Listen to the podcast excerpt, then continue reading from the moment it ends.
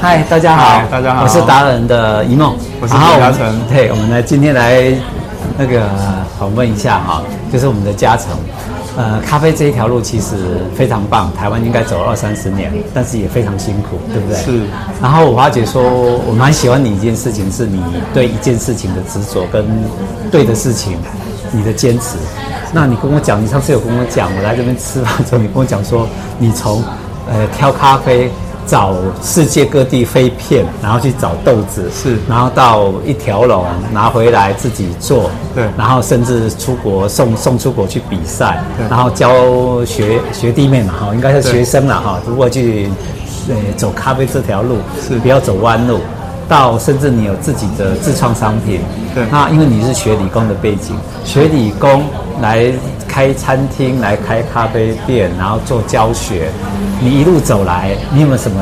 感想跟大家说？啊、这这个过程，我觉得，因为我我自己慢慢从一个小店，嗯慢慢变成自己烘焙咖啡，慢慢去找咖啡豆，是嗯慢慢去参加比赛，到到世界各地的咖啡产区去找源头、找嗯生豆，然后进口回来。我觉得这一路的过程，加上台湾这这几年的这个咖啡的普及，对我觉得咖啡已经不只是生活了，像我们开这种独立咖啡馆，是它可能更需要带给客人的是一个好的咖啡体验。是哦不管你今天来喝的是伊索比亚的咖啡，嗯或是巴拿马的咖啡，我都希望能够把我去到产区的呃这些经历，对或是被这个在产区让产区这些农民这个教导或指导，啊，他们洗礼过的我，这个感觉，我希望带回来给更多消费者，能够透过一杯咖啡，感受哇，原来这就是我虽然没有去过巴拿马，对但是喝了这杯咖啡以后，让我有很好的咖啡体验，让我会很想要去巴拿马，如果有机会的话。我呃希望我们带给咖啡，咖啡我们的咖啡可以带给客人这样的感受。嗯就我喝了你这杯耶加雪菲以后，我会去想象耶加雪菲的那个状态，是我会上网去找啊哪里在哪里叫耶加雪菲，嗯那进而如果有机会，我也想要去耶加雪菲嗯体验一下简嘉诚说的啊咖啡的源头原来是长这个样子，嗯我跟各位报告一下哈，一点都不不夸张，也不是做广告，因为我刚刚吃完饭之后，我喝的是是月下雪菲，对不对？是是是那你刚刚所讲的那一段话，就是我刚刚的感触，我没想到你把它讲出来，我就会觉得。我连那个名字都念不出来，什么叫耶加雪菲？可是我就会觉得，哦，哦，原来是那个，所以我刚刚就上网查了一下，哦，耶加雪菲是这样子，那是什么样的口感？哎，mix mix 上去越了，来越连接在一起。对对对对对，然后就就觉得来你这家店比较特别的地方是跟你的互动，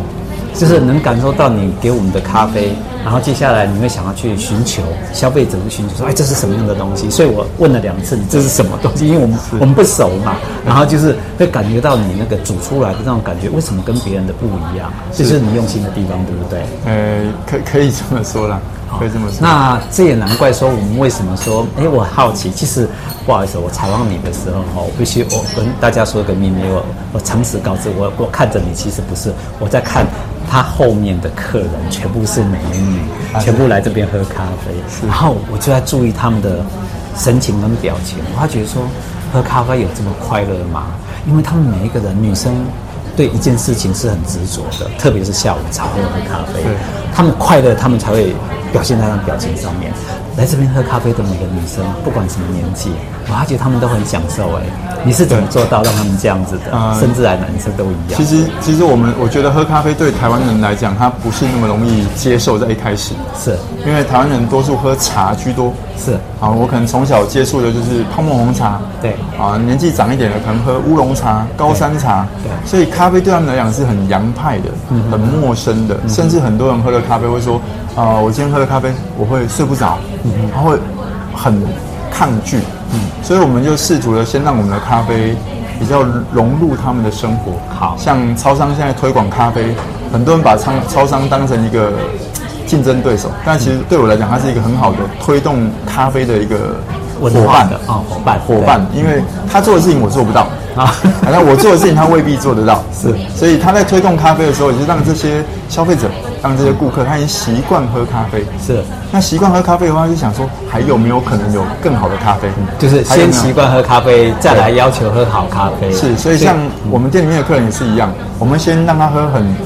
一般大家能够接受的拿铁。嗯，那我们拿铁我们就做的比较用心一点，所以我们对咖啡会送到国外去比赛。对然后喝了习惯拿铁之后呢，慢慢就告诉你，其实有另外一条路哦，嗯叫做黑咖啡。哦，OK，啊，那黑咖啡我又特别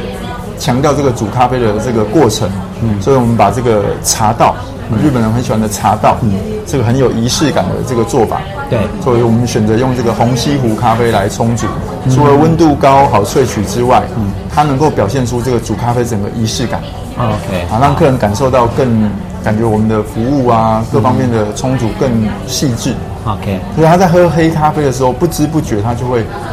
慢慢的离这个拿铁越来越远，因为黑咖啡的原味就他可以感受得到，